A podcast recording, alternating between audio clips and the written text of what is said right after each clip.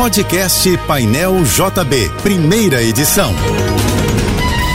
Fique agora com as principais notícias desta manhã. Oferecimento Assim Saúde. Hospitais, clínicas, exames e mais de mil consultórios. Ligue 2102 5555 e Equinor. Nossa energia está em linha com a mudança.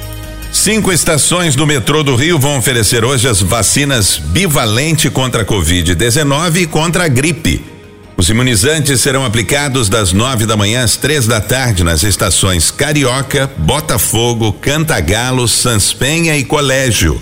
Para ter acesso aos postos, não será necessário passar pelas catracas. O interessado deverá apresentar um documento de identificação e, se possível, a caderneta de vacinas. Esta terça-feira no Rio será de sol e muitas nuvens. Podem ter chuvas e trovoadas isoladas a partir da tarde, segundo o Instituto Nacional de Meteorologia. A temperatura deve chegar aos 31 graus. O Supremo Tribunal Federal formou maioria para condenar mais seis pessoas por envolvimento nos atos antidemocráticos do dia 8 de janeiro. Seis dos dez ministros concordaram em condenar os réus, mas ainda não há definição sobre o tamanho das penas. A maioria foi formada com o voto do ministro Edson Fachin.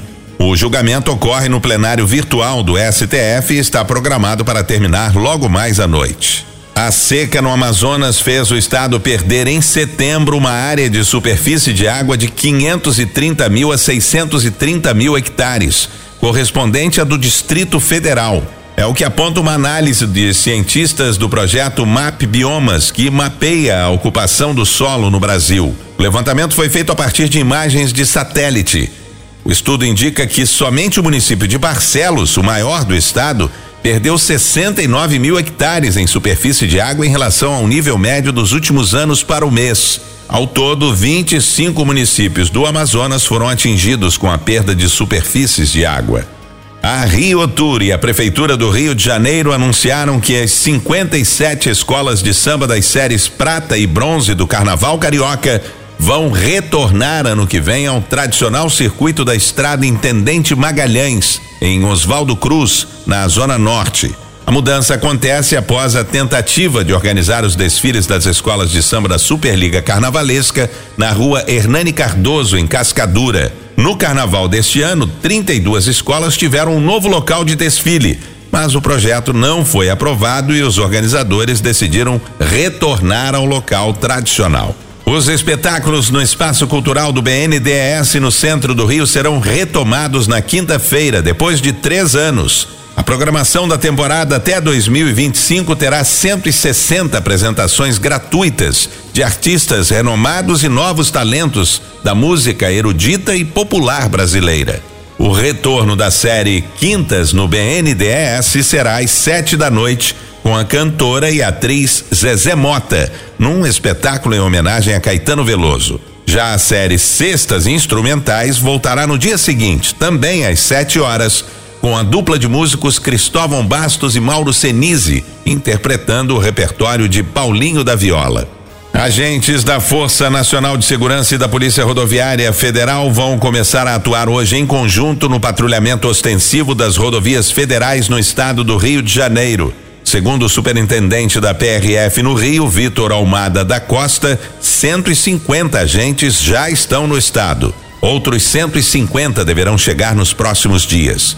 O ministro da Justiça e Segurança Pública, Flávio Dino, reforçou que serão duas frentes de trabalho. A primeira é ostensiva e ocorrerá nas estradas, nos portos e na Baía de Guanabara. Já a segunda frente de trabalho é considerada de inteligência e vai combinar tecnologia e aparatos internos das polícias.